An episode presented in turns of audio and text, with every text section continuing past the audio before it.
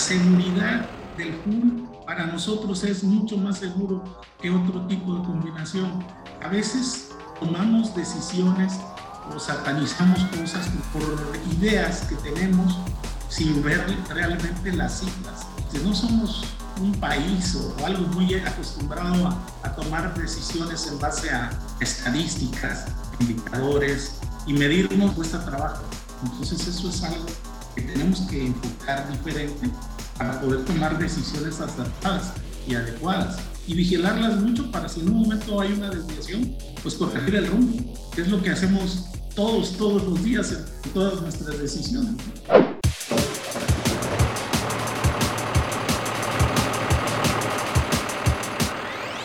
Bienvenidos a Ruta TIT, un espacio de conversación en el que platicaremos con los personajes más relevantes del autotransporte en México, para escuchar de viva voz sus puntos de vista sobre los hechos y eventos de mayor impacto para el sector.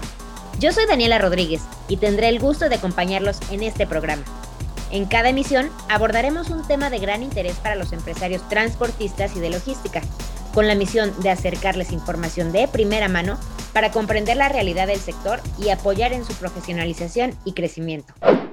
¿Qué tal amigos de Ruta TIT? Me da muchísimo gusto saludarlos en este segundo episodio de nuestra tercera temporada con un tema que es bastante polémico, pero que tenemos un experto para tratarlo. ¿No es así, Richard? ¿Cómo estás?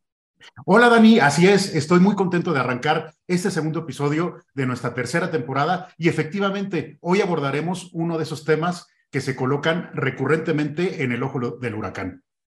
Exactamente, Richard, nos referimos nada más y nada menos que a los fules y a esta pues análisis para su posible prohibición, pero como te digo, pues recurriremos a un experto para que nos ayude a, a esclarecer todo este tema, pues porque es una configuración muy satanizada no obstante, los datos oficiales demuestran que es una de las que menos se ve involucrada en accidentes viales, ¿no? Exactamente, Dani. Para dar un dato oficial del Instituto Mexicano del Transporte, de los 15.020 siniestros registrados en 2021, solo el 5.1% de los casos se vio involucrado un doble articulado y revelador. Incluso hubo más eh, incidentes donde estuviera relacionado una motocicleta que un, que un full. Así es, Richard. Pues, ¿qué te parece si para ampliar esta información y como te digo, para analizar más a fondo este tema, presentamos a nuestro invitado? Él es Víctor Aguilar, director de transportes en Grupo CICE, quien amablemente nos acompaña en esta charla. ¿Cómo estás, Víctor? Hola, ¿qué tal? Mucho gusto, Tani. Mucho gusto estar con ustedes, Ricardo. Mucho gusto estar compartiendo esta tarde con su auditorio. Pues muchísimas gracias, Víctor. ¿Y qué te parece si para poner un poco en contexto a nuestra audiencia, nos hablas eh, brevemente acerca de tu trayectoria profesional?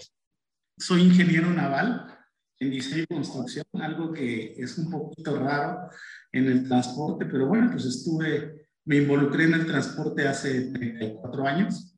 Empecé en un grupo logístico muy importante de aquí del Golfo de Veracruz y bueno, en toda la República es un grupo que empezó como aduanal y fui, fui director de transportes, soy ingeniero naval, como les repito, tengo diplomados en finanzas, en alta dirección, en implementación de dirección por calidad total, eh, logística y transporte, distribución. Eh, he estado en varios puestos eh, donde, de diferente con diferentes responsabilidades. En el, estuve como director de transportes en Grupo Gonza, luego estuve de director de operaciones en Transportes Texan, en Monterrey, y luego, bueno, eh, vine de, de al Grupo CICE, ya hace 12 años estoy aquí y fui, he sido director de logística y transporte y actualmente soy director de transporte de Grupo CICE. El Grupo CICE, bueno, pues una trayectoria de más de 30 años en el ámbito logístico y de comercio exterior en, en el puerto y en el Pacífico, asociado eh, con otros grupos eh, logísticos ¿no? y terminaleros. Perfecto, una larga trayectoria en la que sabemos el, el full ha estado inmerso en, en, esta tu vida y precisamente nos gustaría que nos contaras cómo ha estado involucrado el, los fulles en, en, en tu trayectoria profesional. Yo te tengo que comentar que empecé a manejar dobles remolques en el año 1991 aproximadamente. Entonces, eh, pues ya traíamos un, un poquito de, experiencia. En ese momento, bueno, pues traíamos a un grupo de cliente, a un grupo papelero que, bueno, no papelero, que hace empaques, para ser muy fácil, está en Querétaro y hace los empaques de jugo y todo eso. Y por los volúmenes que manejábamos, la tortilla no nos estaba dando alcance y, y aunque estábamos aliados con otros transportistas, pues tuvimos, no nada más nosotros, hicimos un estudio y llegamos a la conclusión que podíamos manejar por los pesos, con una seguridad adecuada, pues el doble remolque. Y la verdad es que nos dio muy buen resultado para darle una solución en su proceso de, de transporte y la logística de sus embarques y de salvanamiento. También los tiempos de aduana son mucho más rápidos de desalojar las mercancías con mucho menos, con mucho menos tractocamiones, ¿no? Y, y desde luego con algunos ahorros tanto para el cliente como en los costos nuestros. Víctor, y también nos gustaría, justamente ya vas comentando algunos de los, de los ventajas, de los beneficios eh, que son claros, ¿no? Obviamente una, una mayor capacidad, la utilización de un solo, de un solo eh, tractocamión o unidad motriz en lugar de, de, dos para mover eh, ambos remolques. Pero, pero, cuéntanos, ¿no? Un poquito más a profundidad, ¿cuáles serán las principales ventajas de la configuración del doble articulado? La logística del país primero es que solucionaríamos algunos problemas uno, tenemos un menor consumo, es una ventaja, porque tenemos menor consumo de combustible y por lo tanto, algo que es muy importante, cuando menos para nosotros, es disminuir la contaminación, disminuir eh, la cantidad de vehículos entrando a, a, a ciudades grandes en, en el país. También con esto es una forma de disminuir los costos de los productos al consumidor final es este, algo muy real de, de nuestros días. Eh, creo que el, el, el, full, bueno, pues aparte de, de todo, la distribución de cargas eh, de, de, mayores ejes en cuanto a cómo se distribuyen y cómo se transmiten a nuestra estructura carretera beneficia mucho. No es lo mismo eh, andar en dos ejes con 25 toneladas es, es mucho mejor distribuido. Esto es física normal, no lo estamos inventando y bueno, es, es, es algo que nos ayuda mucho también para, para tener mejores condiciones nuestras carreteras, que de por sí, bueno, pues tendríamos que trabajar en eso también, mejorando la infraestructura carretera. Y si me permites, un tema también eh, importantísimo a la par de estos que, que bien comentas, eh, Víctor, y más ahora con el tema de escasez de operadores, es justamente ¿no? el tema de, de operadores. Sí, digo, ahí falta esto. Eh, a cierre de 2021 estamos hablando de que se supone que había un, una, y digo se supone porque son cifras que sacan algunos institutos, pero no son a lo mejor en algunas partes del país no son tan oficiales como en otros países. Yo creo que al cierre se hablaba de 54, 60 mil operadores faltantes. Hoy por hoy yo creo, o al menos el sentimiento entre el gremio, es que cada vez nos están faltando más operadores. Hay mucho operador que se está retirando porque ya está cumpliendo la edad. Hay por ahí un estudio que hicieron, que bueno, no recuerdo exactamente quién, quién fue el que me lo pasó, si la, la NTP o, o Canacar, de que pues todos los operadores que están cumpliendo la edad para retiro, que en general son operadores que ya dieron su vida con mucha experiencia, estuvieron, pues aprendieron a la vieja usanza, este, que, eran operadores buenos, pues están retirando. Algunos los aprovechamos como instructores, pero pues no tenemos cabida para todos. Y otros simplemente se quieren ir a, a retirar, ¿no? Ya pasar sus días con la familia, eh, cosas que sacrificaron mucho durante su vida profesional educativa. Muy bien. Y también, si me permites el comentario, ¿cuál es tu, experiencia al respecto? Eh, Víctor, hemos escuchado que también al final del día eh, el, operador que ya, logra subirse a un, full, pues obviamente, digo, por un lado tiene una mayor compensación, pero también es algo eh, que los profesionaliza todavía mucho más, ¿no? Digamos, siempre estamos buscando en las diferentes carreras estas posibles escalones que se vayan dando y el full termina siendo ese gran escalón para un operador. Sí, yo, mira, eh, antiguamente el operador pues venían prácticamente de que un tío, un papá, un familiar le enseñaba a manejar. Iba poco a poco subiendo, primero se lo llevaban prácticamente en el camión a escondidas o sin escondidas, pero pues iba ayudándole a sujetar la carga y ahí poco a poco iba aprendiendo y salían para Porto, para Rabón y poco a poco iban subiendo.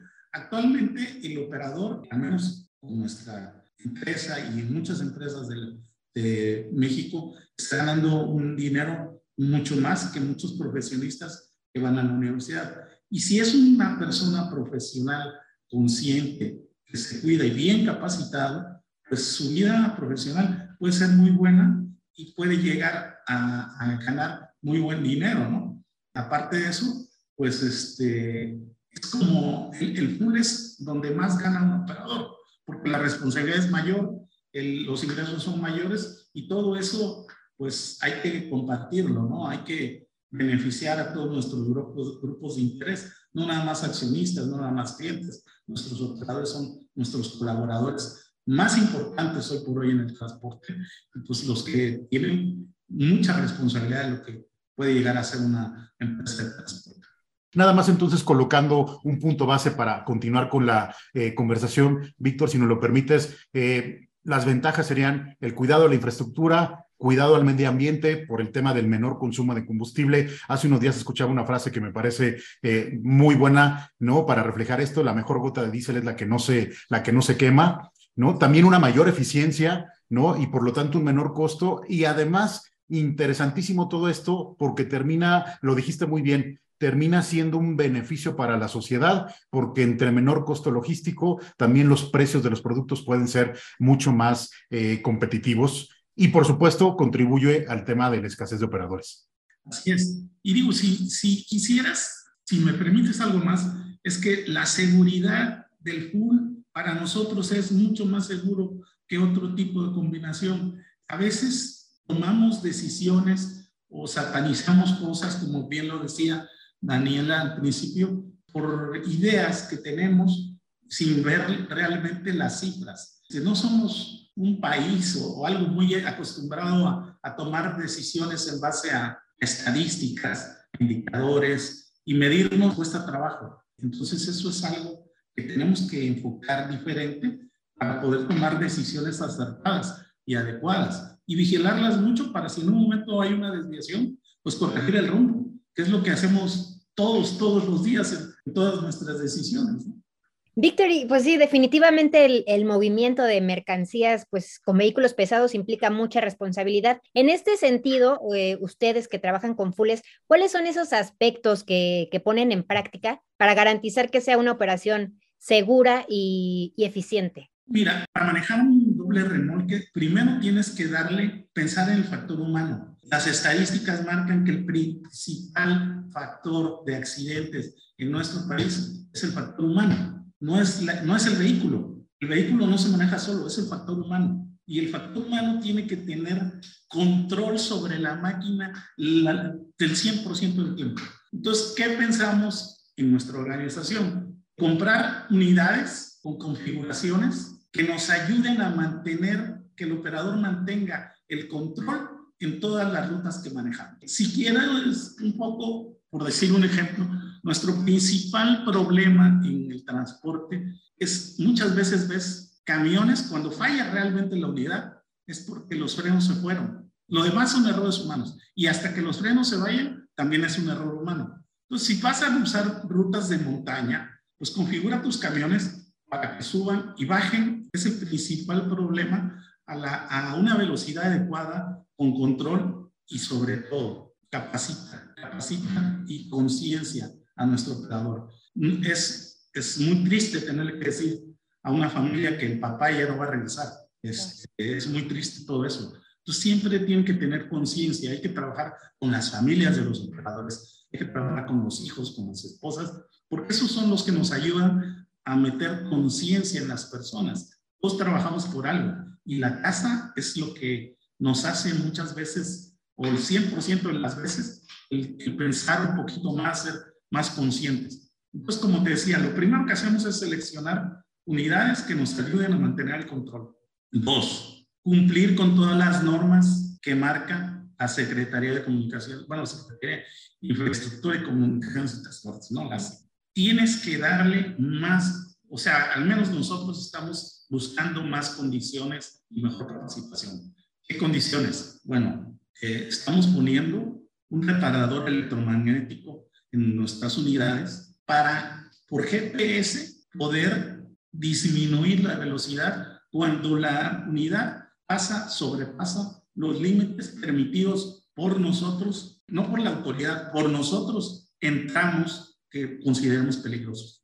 80 kilómetros por hora en una curva cerrada es demasiada velocidad para un pool.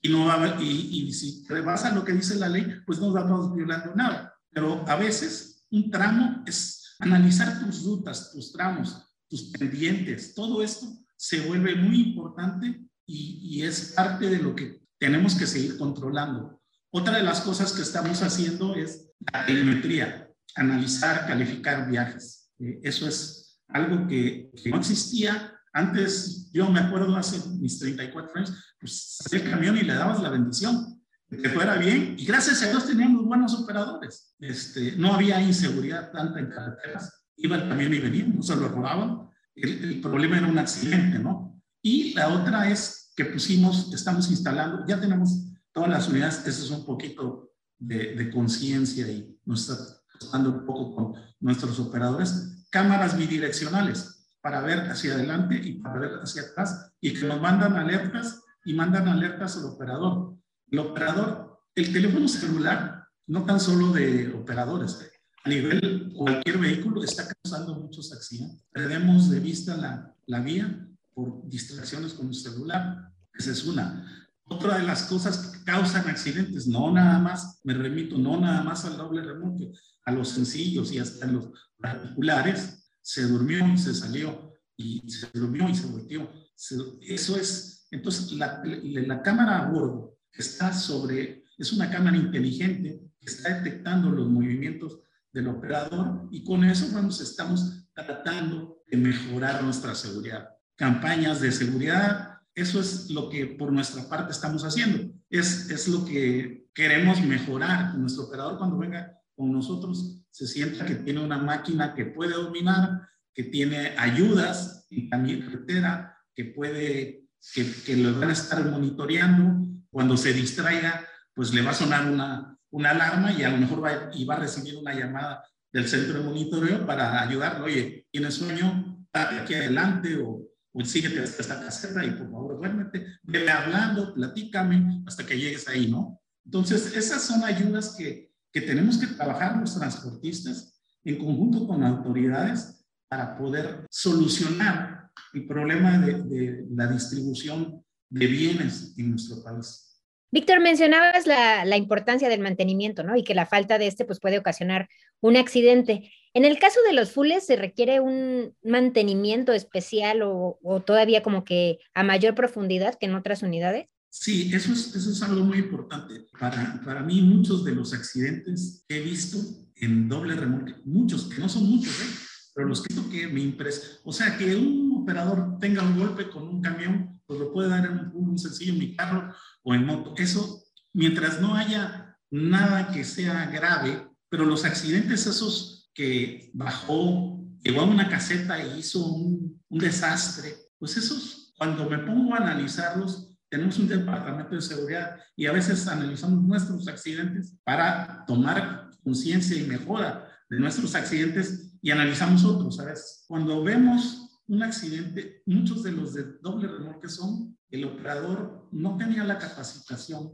o el, la conciencia adecuada para manejar un doble remolque, a veces ni la licencia adecuada. La unidad no contaba con la certificación o, o no era posible. Por ejemplo, un doble remolque, una exigencia es tienes que llevar suspensión neumática para poder distribuir los pesos. He visto accidentes donde no llevan suspensión, llevan suspensión mecánica. El operador de 22 años yo no creo que ningún transportista esté pensando, voy a mandar este camión con, de ningún nivel y de ningún tamaño, pensando que pueda sufrir un accidente. Yo creo que todos tenemos que estar conscientes de que debemos ir con las mejores condiciones para nuestros operadores. a veces se vuelve una ceguera de taller, pero por eso existen revisiones y hay que ajustar nuestras revisiones en los talleres. No nada más para cumplir la norma. La norma es algo que nos sirve de guía, pero no es lo que nos va a dar la eficiencia de nuestra seguridad y de nuestra carga al 100%. Desgraciadamente a veces hay accidentes, a veces no culpa de los operadores, muchas no culpa de los operadores, pero bueno, pues tenemos que, que seguir haciendo el mantenimiento adecuado con el personal adecuado, revisando los puntos que son necesarios. A veces son demasiados, por eso los tienes que ir haciendo, parando las unidades, aunque, aunque cueste un poco más de dinero, tienes que parar la unidad, revisarla al 100%. No, no cuentes con ella. Trabajar los fines de semana para ganar tiempo, cuando nadie te recibe. Tenemos que aprovechar los tiempos muertos, segundos hasta terceros turnos, si es necesario. Contar con el personal de mantenimiento capacitado y suficiente para poder atender eso. Porque sí es cierto, a veces el trabajo nos come, o sea, la demanda que hay hoy, transporte es gravísimo, o sea, si tuviera 100 camiones más, los 100, te, juro que tendríamos que para llenar. Gracias a Dios, por un lado, pero eso te da una exigencia al operador. Hay que descansar a los operadores mientras te vamos escuchando con todo lo que nos vas comentando, es interesante porque no solamente aplica para fulles, ¿no? Tendría que aplicar también para, para sencillos y por supuesto en el tema de fulles, bueno, pues hacer una adecuada configuración, ya lo comentabas el tema de los frenos, seguramente poder hacer algún énfasis adicional, pero esto como comentas del mantenimiento, la propia capacitación del operador aplica para cualquier vehículo pesado, ¿no? Así es, por eso es que te decía que a mí, pues el tema de los fulles sería un error, lo considero un error que se vaya a prohibir, porque ni representa mayor inseguridad, ni para nosotros, pues tenemos que usar, para los fules, para las camionetas piloto, para nuestras camionetas de auxilio carretero, para, para todo tenemos que tener la gente adecuada, descansada, con los vehículos adecuados para poder realizar las, los trabajos. La seguridad para mí no se aplica nada más para el full. El full, el full ¿qué pasa? Como decía Daniel, está satanizado por las dimensiones. No sé si les pasa, pero, ay, es que vi uno de tus camiones, llevaba doble remonte, uf, para rebasarlo. Va más despacio que tú, así que lo puedes rebasar. Y, este, por ejemplo, subiendo a la Ciudad de México, las cumbres, eso, no sube a más de 25 kilómetros por hora. Este, porque no puede, con carga normal y reglamentaria, ¿no? 50 toneladas de carga este, con los pesos brutos eh, adecuados y demás. No puede, o sea, ¿qué pasa? La dimensión impacta mucho. También, por ejemplo, no, no, son, si se fijan, los accidentes no son los que más salen en la televisión, salen de cajas de 53 en plano o, que se fueron y, y se siguieron, no pararon por falta de capacitación para bajar, por falta de o que se durmió el operador, pero si se duerme se sale. O sea, no son los peores accidentes, pero sí cuando, cuando hay un accidente es muy impresionante, porque pues son dos remolques, tardas más en, en librar una carretera, se ven unos monstruos, 30 metros, 30 metros y medio, pues este es, es mucho más que un, que un camión sencillo, ¿no? Oye, Victoria, aprovechando que esto ya se torna un poco polémico y aquí el por qué sí y el por qué no, ¿qué dirías a esos comentarios que, que acusan al full como el gran villano de las autopistas? ¿Por qué no lo es? No lo es porque el full, primero, lo que le achacan del mayor siniestralidad no es cierto. O sea, si fuera esta, así como lo, como lo manejan, pues tendrían que prohibirnos la circulación de los particulares que somos los que tenemos el mayor porcentaje de siniestros en carreteras, más que cualquier combinación. La única, la única menor que el full es el autobús. Y, y, claro, es entendible porque trae personas, o sea, las condiciones de seguridad tienen que ser mejores. Y además, como yo les digo a mis operadores, es que la carga de los autobuses habla, la suya no, si no, quién sabe vendría a contar. Pero es, es, cierto, ¿no? O sea, no, no, no hay que satanizarlo. Cuando ya les digo que una botella de agua como esta, que vale, vamos a poner 10 pesos, cuando se vaya el full, le va a costar 15 o 16. 40, o sea, o 14, perdón, un 40%, ¿no? Es cuando perdemos de vista muchas cosas. Eh, lo importante para mí, y bueno, antes había una polémica de que si se llevaban más carga, dejaban a los transportistas pequeños sin carga. Eso no es verdad. Si yo tuviera operadores, una combinación o un tractor que me hiciera gastar conveniente para la mejor, sencillo, el que más pierde con el doble remolque es el desgaste que Es mentira que, que, que, con un sencillo hay que cobrar bien. O sea, y, y otra de las cosas es que tenemos que jugar en la misma cancha con las mismas reglas. O sea, si yo cumplo con las reglas, tú también, que seas grande, chiquito, todo, tienes que cumplir. ¿Por qué? Porque no, no van a preguntar eh, el accidente si fue de un transportista grande o de uno pequeño. No, no, no. Van a, a ponerse al medio del que vivimos los que estamos en el transporte. Y la solución que le damos a los clientes. Yo no veo cómo marcas tan grandes como las que están asociadas a la Asociación Nacional de Transporte Privado puedan darle solución a, meter sus productos, los retails, en, en, menores precios no es con el público. Muy bien. Oye, Victoria, ¿y crees que parte de este problema es que llegan a circular fulles y además tal vez otro tipo también de configuraciones que no cumplen con todos los eh, requisitos que marcan las normas, como bien comentabas, de la SICT? No, no creo, estoy seguro. Porque, digo, lo vemos, nada más que a las carreteras. Y eso es algo que, como les digo, no, no pone en cancha pareja, pero es lo que genera algún momento algún accidente y también podemos accidentarnos con unidades buenas. El problema, como les digo, no es, no es la unidad en sí, es, la mayor cosa es el factor humano. Pero sí creo que tendríamos tenemos que capacitar más a nuestras, nuestros operadores, tenemos que capacitar más a nuestras autoridades, tenemos que hacer legislaciones que sean sencillas y a veces no punitivas. Tenemos que hacer revisiones donde sí hay que sacar de circulación a quien represente un peligro para, los demás conductores o las demás unidades de transporte. Tenemos que trabajar mucho contra las adicciones tanto las autoridades como nosotros. No es un problema de los transportistas nada más, es un problema de cadena de suministro. Este, el transporte es una parte de la cadena de suministro, pero sí tenemos que trabajar con mejores operadores, más capacitación, invertir más en capacitación.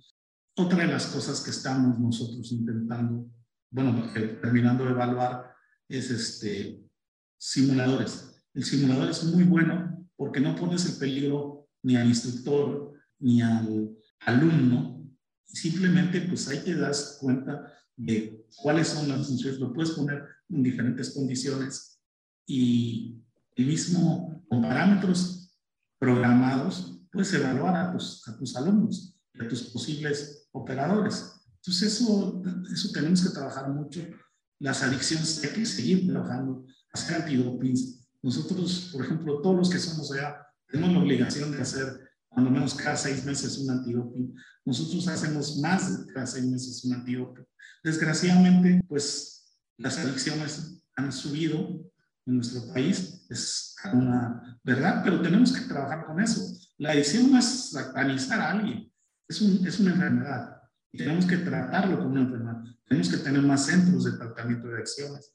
Este, yo les decía el otro día aquí a, los chicos de, seguridad, ¿por qué no trabajan? Deberíamos trabajar algo como, como cuando te arrestan y sales libertad, probation, que le dicen en Estados Unidos. No vamos hasta ti, tienes que venir y tienes que estar, te voy a castigar, sí, dos semanas vas a volver a tomar cursos, te voy a mandar aquí a, a un centro de, donde te van a ayudar con tus adiciones, pero tienes que venir estar pasando pruebas de antidoping y tienes que, que, mejorar y voy a traer a tu familia y les voy a preguntar cómo andas. Tenemos que acercarnos al operador, tenemos que acercarnos a, a sacar ese cáncer de, de, las, de nuestras juventudes y, y no tan juventudes, pero sí lo tenemos que sacar así. No, no es un problema que le digamos, ah, es que es drogadicto. No es cierto. Es una enfermedad que cayó por el medio generalmente caen por el medio porque alguien le invita y por entrar, sentirse en onda, no más pronto que el compañero. Entonces, este, pues, tenemos que trabajar en eso. Y las autoridades también. A la Guardia Nacional hay que capacitarla, capacitarla bien y muy bien para que conozca qué es las combinaciones. Los técnicos son muy pocos los que hay en México para hacer una revisión del doble remolque y son satanizantes. No van a resolver problemas, van a recaudar en general. Entonces, lo digo muy fuerte, pero bueno, no es, no es con el afán, es porque también nosotros lo provocamos. No es nada más un problema de las, no es un problema de las autoridades, es del medio y que las autoridades tienen que ayudarnos a, a, combatirlo, ¿no? Pero no es, no es algo que yo esté refiriendo como, como un culpable, un bando u otro. Simplemente que tenemos que trabajar, y lo vuelvo a repetir, trabajar juntos para poder lograr resultados adecuados. Víctor, y justo con, todo esto que comentas de las autoridades, si tú pudieras hacerles una recomendación para al momento de, supervisar los fules, ¿cuáles serían estos aspectos que tendrían que tomar en cuenta? Yo este, voy a parecer repetitivo, pero sí, una capacitación efectiva para el otorgamiento de licencias, no que sean requisitos, sino que me muestres que sí existe una capacitación efectiva. Apoyar y si es necesario hasta subvencionar capacitación a operadores, también capacitación eh, a, los encargados de, de, ejercer las normas, las leyes y los reglamentos, Guardia Nacional, inspectores, todo, con un afán de solucionar el problema. Campañas de carretera, de, de inspecciones, de capacitación de transportistas y luego inspección de unidades y operadores, pero el enfoque para mí es paren quien no realmente no debe circular. Si ves a una persona en mal estado, párala y ponle una multa, este, si está bien, y suspende licencias por un mes, por dos meses, por lo que sea, y, que haya una forma de hacer como, como decía yo, como probation, ¿no? Como condicionado a, este, sí vas a tener licencia, pero tienes que presentarte aquí y pasar los exámenes de alguna manera que no se preste para que haya peor, que aumente la corrupción, que pues también sabemos que será, y sueldos adecuados a nuestras autoridades. No puede ser, o sea, que, que no ganen lo suficiente para poderse arriesgar su vida en carreteras nuestras autoridades, ¿no? Y no digo de, de la seguridad en general, sino arriesgarse a estar en un accidente, una noche de un accidente, estar, eso todo pues, habrá que valorarlo. Y sí hay forma de mejorarlo. Lo que, lo que tenemos que tener es la voluntad de todos los sectores y muchos de los empresarios pues, para mejorar esto. Un, un enfoque, como, como dices, Víctor, de, de supervisión y pasar de este enfoque recaudatorio, como lo mencionas, hacia un enfoque que verdaderamente ataque las causas raíz que permitan verdaderamente mejorar la seguridad vial en las carreteras. Así es. Y, y insisto, para mí el, el doble remolque no es no es el, único que tengo que vigilar de seguridad. Tenemos que vigilar todos, ¿no? Tenemos que vigilar, eh, pues tampoco es bueno que tantos particulares tengamos eh, este, esta serie, esta participación en accidentes. Es, es mucho lo que a veces, solo por decirlo, no, no contamos a los particulares. Pero son la gran mayoría de los que tenemos accidentes somos particulares. Este, ni siquiera los dobles remolques, ni los sencillos, ni los camiones unitarios tienen tanto accidente como los particulares. Muy bien. Oye, Víctor, y platícanos, ¿cuáles serán los impactos al autotransporte nacional, ¿no? Y potencialmente la economía si se prohíbe el, el full. Ya lo comentabas ahorita, ¿no? Hacías la referencia a, posiblemente un producto de 10 pesos, decías tal vez un incremento del 40% eh, se pudiera ir, pero, pero platícanos un poco, ¿no? Además de esto, ¿ves algún otro impacto? Por supuesto, el tema de pues, más operadores y de dónde los sacamos, pero, pero ¿cuáles son todos estos impactos que ves alrededor de, de una potencial, ¿no? Este, provisión del full. Lo primero que veo es que no vamos a resolverlo. Mañana lo prohíben y para generar operadores, o sea, va a ser un desabasto de mercancías muy importante en el país porque el full maneja entre el 27 y el 30% de las mercancías que se transportan en el autotransporte federal. Entonces, cuando menos tenemos entre un 27 y un 30 de unidades que requerimos para el autotransporte. Los fabricantes de tractocamiones, estos dos años, las entregas, todos sabemos que han sido, si pedías un camión, pedimos unos camiones en noviembre, los entregaron en agosto del siguiente año, no era, se retrasaron mucho. Ahora están volviendo, puede ser que los camiones puedan mm, pues, volverse a, a conseguir de una manera más expedita. Pero sin embargo, los operadores no los vamos a formar tan rápido. Seguimos, el déficit de operadores va a aumentar.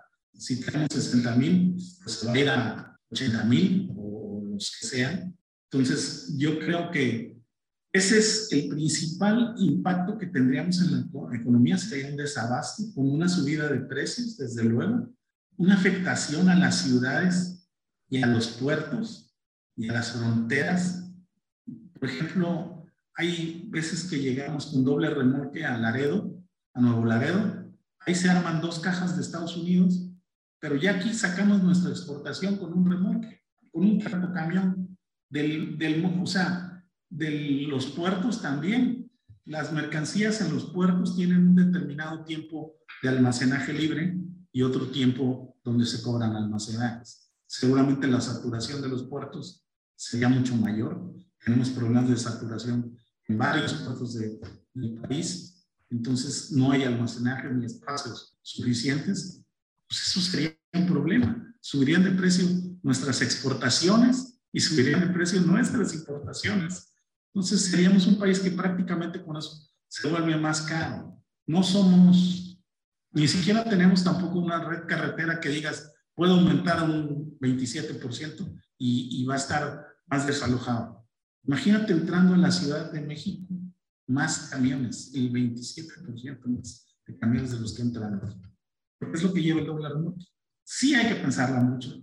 Tampoco con eso se va a mejorar la seguridad, que es lo que estamos, o sea, vas a hacer algo que no va a servir para tu objetivo, que es mejorar la seguridad en carreteras.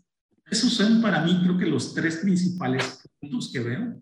La contaminación, la contaminación, aunque hay empresas o habemos empresas, estamos buscando medios alternativos de, dejar el, el camión de diésel, estamos en algunas rutas donde se puede buscando con, usando gas natural, pero no, no tenemos ni una red de distribución de gas natural en el país para poder decir, no, pues dejo el, el diésel. Tienes que escoger las rutas para hacer tu logística con tus camiones de gas, con tus camiones de diésel.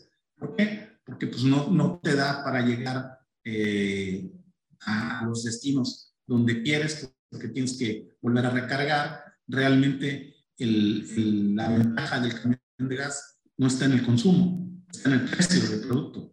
No, no es que te gastes menos litros de gas, te gastas hasta un poquito más. Pero sí, sí tu contaminación es mucho menor. Pues hay rutas donde te conviene mucho porque se te baja el precio, no produces, si estás buscando disminuir tu huella de carbono, pues tienes que trabajar en esto, ¿no? La distribución interna, pues sí, esa se puede hacer con eléctricos o con gas todavía, si son locales, pero pues en carretera, long haul, como, como llaman los americanos, pues no podemos trabajar hoy por hoy con, con gas o los eléctricos todavía están muy lejos de, de darnos una solución a una geografía como la del país. Oye, Victoria, aterrizando todas estas consecuencias, ¿cuáles podrían ser las afectaciones, en este caso en particular para Grupo CICE, de una prohibición del full?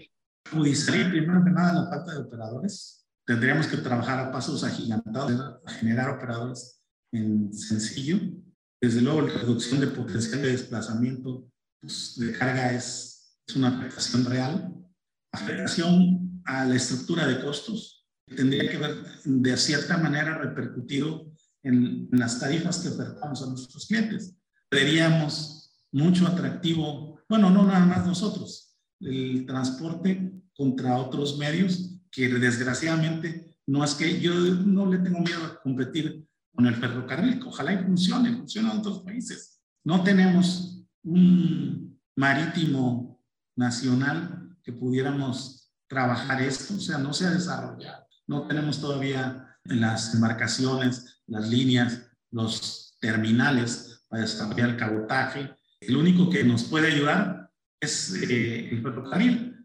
En sé bueno, somos transporte, pero lo nuestro es misión y misión es solucionar soluciones logísticas más completas. Tenemos terminal, tenemos almacenes, tenemos logística, transporte, pero más que nada son propias, ¿no? Subcontratamos, mm, no, no, no vivimos de subcontratar, somos, invertimos al negocio y lo desarrollamos. ¿Para qué? Para poder ofrecerle a un cliente, un, alguien esté siempre al pendiente de ellos, está jugando con ellos y que le va a dar la cara siempre, ¿no? Esta, el no poder atender esta cantidad de transporte, que aunque baje, va a seguir, el transporte nunca va, va a terminar. El terrestre es necesario siempre, aunque haya ferrocarril, hay que hacer última milla, o, aunque haya ferrocarril a veces, otras cosas, primera villa, por ejemplo, sacarlo del puerto para subirlo en otro lado, o hacer un picking afuera, o lo que sea. yo creo que eso nos afectaría mucho, la falta de operadores. Desde luego, tendríamos que ir a, decidir si compramos camiones o vamos a empezar a... Pero es que no va a haber, tendríamos que comprar camiones a fuerza. No va a haber suficientes eh, para, para, la demanda que, que pudiera exigir el cambio de esto. Y, insisto, no solucionemos el problema de la seguridad. La seguridad debe ser tratada de otra forma y atacar realmente los problemas que, que la están afectando. Que, insisto, para mí es operadores capacitados, piso parejo para todos, la misma exigencia de equipo para todos. No tiene que ser una línea de grande o pequeña. Yo espero que, como repito, ningún transportista grande o pequeño quiere mandar un camión se va a accidentar. Ninguno.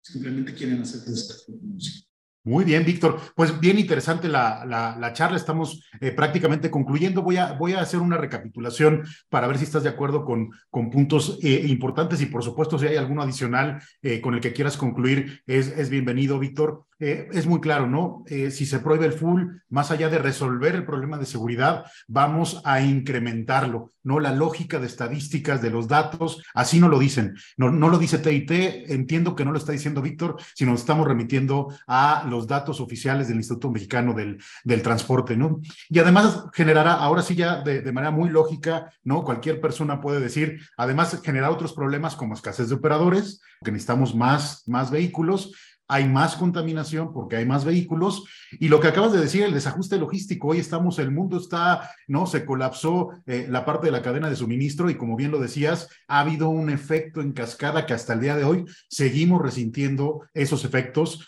lo cual también una mala decisión en esta materia podría provocar este, este caos desde el punto de vista logístico. Yo creo que nadie nos imaginamos que esta ruptura en ciertos momentos de las cadenas de suministro y desajustes en la parte de China con, con América, la parte de Asia con, con Europa, pudiera generar tal problema como hoy lo estamos viviendo, ¿no? Por supuesto, como dices, la capacitación a todos los niveles, no solamente los operadores, sino a todos los niveles, configuraciones óptimas eh, vehiculares, también lo comentaste, el freno, por ejemplo, electromagnético como una muy buena solución, frenos adecuados y características técnicas adecuadas para para los fulles y para cualquier vehículo pesado. El tema del mantenimiento también hiciste mucho, mucho énfasis, ¿no? Eh, el tema de monitoreo y supervisión en tiempo real y cambiar este enfoque que me pareció también muy interesante de, en lugar de un tema recaudatorio, Víctor, lo que está sugiriéndoles a las autoridades es vayámonos por un enfoque donde verdaderamente se ataquen las causas raíz y tanto usted, el sector, digamos, en general, está ávido de poder ayudar y capacitar a la autoridad para que haya una adecuada supervisión y un piso parejo, no solamente para el tema del full, sino para cualquier vehículo que circula en las carreteras del país. ¿Algún otro punto que, que quisieras eh, concluir, eh, Víctor? Yo creo que necesitamos trabajar junto con las autoridades. Las decisiones, las normas y los reglamentos sean por gente que conoce. Es muy importante lo que dijiste. Tiene que participar el Instituto Mexicano de Transporte, tiene que participar pues, la gente que está en transporte limpio, tiene que participar la gente que está de las cámaras, las asociaciones, Canacar, NTP, los fabricantes, pero realmente oír lo que está pasando, o sea, porque son las causas raíz de los, de los accidentes. Yo pienso que la mayor causa es por de, de accidentes trágicos, o sea, golpes materiales, pues mientras no haya lesionados y todo, gracias a Dios no pasó nada. Y lo material se pueden mejorar y, volver a comprar o volver a hacer. Pero sí lo que yo sí creo es que las, los accidentes muy graves son por falta de capacitación, supervisión y mala configuración alguna. Y mantenimiento también comentabas, ¿verdad? Y mantenimiento, desde luego. Pero eh, antes, no sé si les tocó oír esta frase de operadores muy buenos que yo he tenido, con la misma velocidad que subes es con la misma que tienes que bajar. O sea, si subes en novena, pues tienes que bajar tu novena menos uno, en ocho, para controlar tu camión. Y eso se ha perdido. Este, tenemos que capacitar eso. No son carros de carreras. No puedes descolgarte, dejar un descolgón de un camión. Eso es lo que nos está generando accidentes. El factor humano, hay que verlo real. Lo que marcan las estadísticas es real. El factor humano es en lo que tenemos que trabajar. Primero que nada, los fierros los fierros puedes llevar el mejor fierro recién salido de agencia, checado por mantenimiento hasta de salir y hay un accidente. El factor humano es el que está causando los accidentes. El 70 y tantos por ciento de los accidentes de México son por el factor humano, no por la combinación. Víctor, de verdad, muchísimas gracias. Ha sido una, una conversación, ¿no? Desde el principio nos comentaste más de 30 años de experiencia eh, en el sector, en toda la parte de transporte, clarísimos todos los conceptos. Estoy seguro que todos los que nos están escuchando será de mucho valor esta, esta conversación. Entonces te lo agradecen, agradecemos mucho, Víctor. Te mandamos un, un fuerte abrazo. Muchas gracias, Ricardo. Muchas gracias, Daniela. Y bueno, mucho gusto de convivir la tarde esta con ustedes y su auditorio. Muchísimas gracias, Víctor. Los invitamos a mantenerse informados de la actualidad del autotransporte en nuestro portal www.tit.com.mx y en nuestras redes sociales. No olvides activar las notificaciones para enterarte cuando un nuevo episodio esté disponible. Recuerden que nos encontramos el próximo episodio en la ruta correcta, por supuesto, en la ruta TIT.